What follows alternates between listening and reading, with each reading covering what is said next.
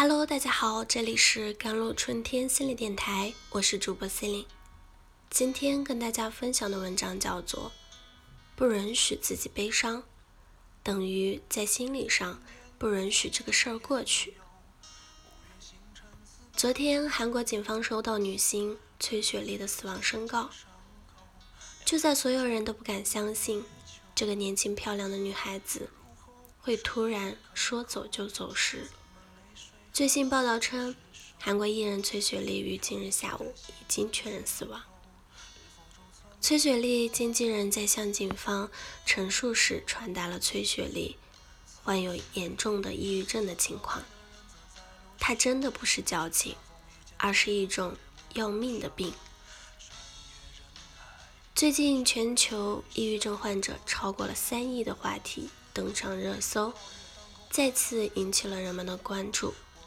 可能很多人还不知道，抑郁症并不是矫情或者心情不好，它是一种常见的精神疾患。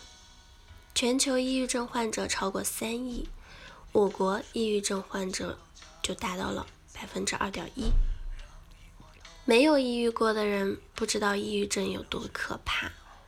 他们认为所谓的抑郁不过是矫情呻吟，只要劝一劝，想开了，抑郁症就可以自愈。然而他们不知道的是，抑郁症和坚强无关，它是一种病，一种很严重的病。抑郁就像一个无比可怕的黑洞。稍不注意就会将人吞噬。记得有这样一个故事：有一个人每天都打着黑伞，蹲在阴暗的角落，从不跟外界沟通。直到有一天，有人模仿他的样子，一起蹲在那，他才开口问道：“你也是蘑菇吗？”这个被当作笑话来讲的故事，讲了一个很朴素的道理。不需要感同身受，但起码要得到尊重和理解，才会让人敞开心扉。一般人往往缺乏对他人痛苦的尊重，这是美国作家安德鲁·所罗门在《抑郁症纪实》作品的忧郁中的内心独白，也是广大抑郁症患者的强烈心声。多次被忽略后，他们笑着。硬生生把那扇可以逃离的窗关上，从此学会了控制与隐藏，任由情绪堆成一面墙。对于他们来说，活着就已经是一场酷刑。八月二十五日深夜，演员热扎伊晒出了去医院看抑郁症的诊断书，可以清晰的看到诊断是结果上面写着。目前为重度抑郁发作，并有自杀风险。他谈到自己患病后，并非完全感受不到快乐，只是对一切失去了兴趣，食欲降低，社交欲减退，兴趣动力消失，最后连求生欲也一步步丧失。谁能料到一个？在人前如此阳光的女孩子，曾经也会有如此痛苦的一面。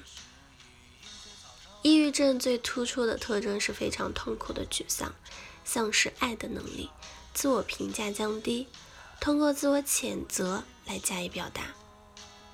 以前微博上有个姑娘叫做吧，有一天她通过时光机发了一条微博，那是她。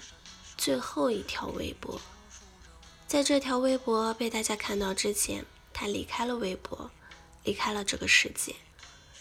在微博留下的文字中，我们能看到他的挣扎、沉沦，却不能感同身受，体验他的痛苦。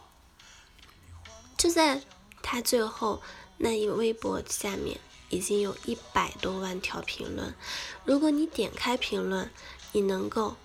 看到许许多多在痛苦中挣扎的人，百万条评论里充斥了太多不同或者相似的绝望，他们都是真实存在的，每一条都触目惊心。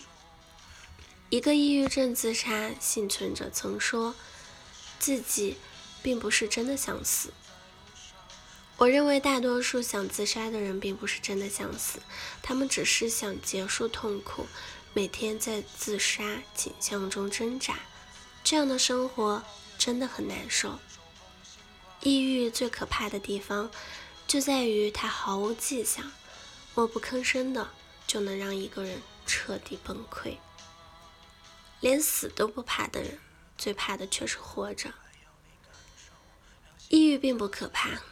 可怕的是一个人对抗所有的孤独，一个人对抗所有的焦虑，一个人对抗周遭所有的流言蜚语和压力。每个抑郁症患者都曾在生死的悬崖边徘徊，有些人被逼到尽头，退无可退，只有死才能与这个世界和解。